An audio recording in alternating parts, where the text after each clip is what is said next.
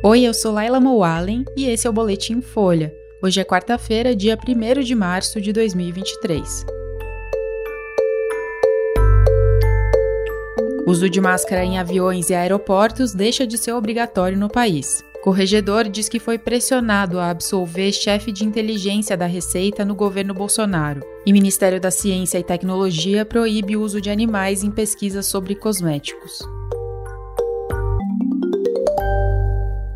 A diretoria da Anvisa decidiu retirar a obrigatoriedade de máscaras em aviões e aeroportos no país. A medida vale a partir da data da publicação da decisão, que deve acontecer hoje. O uso de máscara nesses lugares tinha voltado a ser obrigatório em novembro do ano passado. Agora, só quem tiver com suspeita de Covid vai precisar usar máscara, que nesse caso deve ser fornecida pela tripulação do voo. Medidas adotadas por causa da pandemia, como o desembarque por fileiras, vão ser mantidas. A Anvisa avalia que o procedimento é um legado da pandemia e ajuda a evitar tumulto na saída das aeronaves. Segundo a agência, o cenário epidemiológico tem melhorado no país, com redução de casos e óbitos em comparação ao ano passado. Dados de janeiro desse ano mostram uma redução de 91% nos casos de Covid entre tripulantes em relação a novembro. O Ministério da Saúde ainda orienta que pessoas dos grupos de risco ou com sintomas gripais, tanto para casos suspeitos quanto para os confirmados, usem máscara.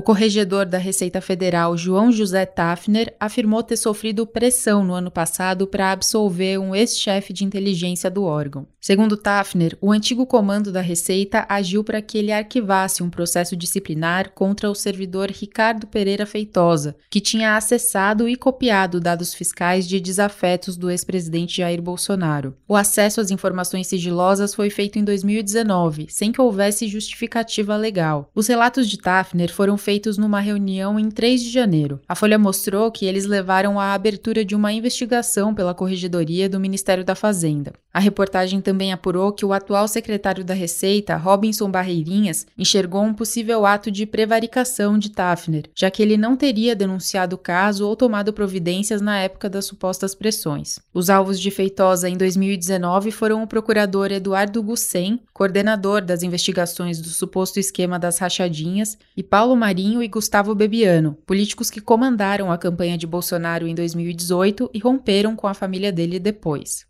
Na época, não havia nenhuma investigação formal em curso na Receita contra essas três pessoas. Por isso, a atitude de Feitosa resultou na abertura de uma investigação interna e de um processo disciplinar contra ele.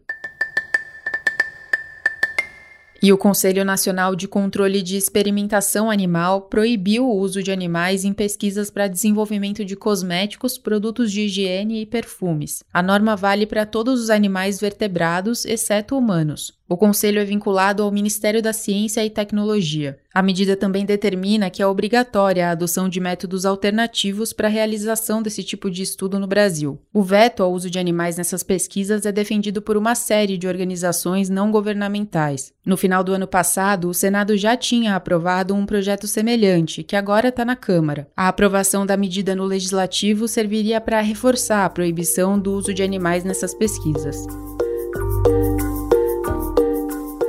Esse foi o Boletim Folha, que é publicado de segunda a sexta, duas vezes por dia, de manhã cedinho e no final da tarde. A produção é de Carolina Moraes e Daniel Castro. A edição de som é de Rafael Conkle. Essas e outras notícias você encontra em folha.com. Até mais!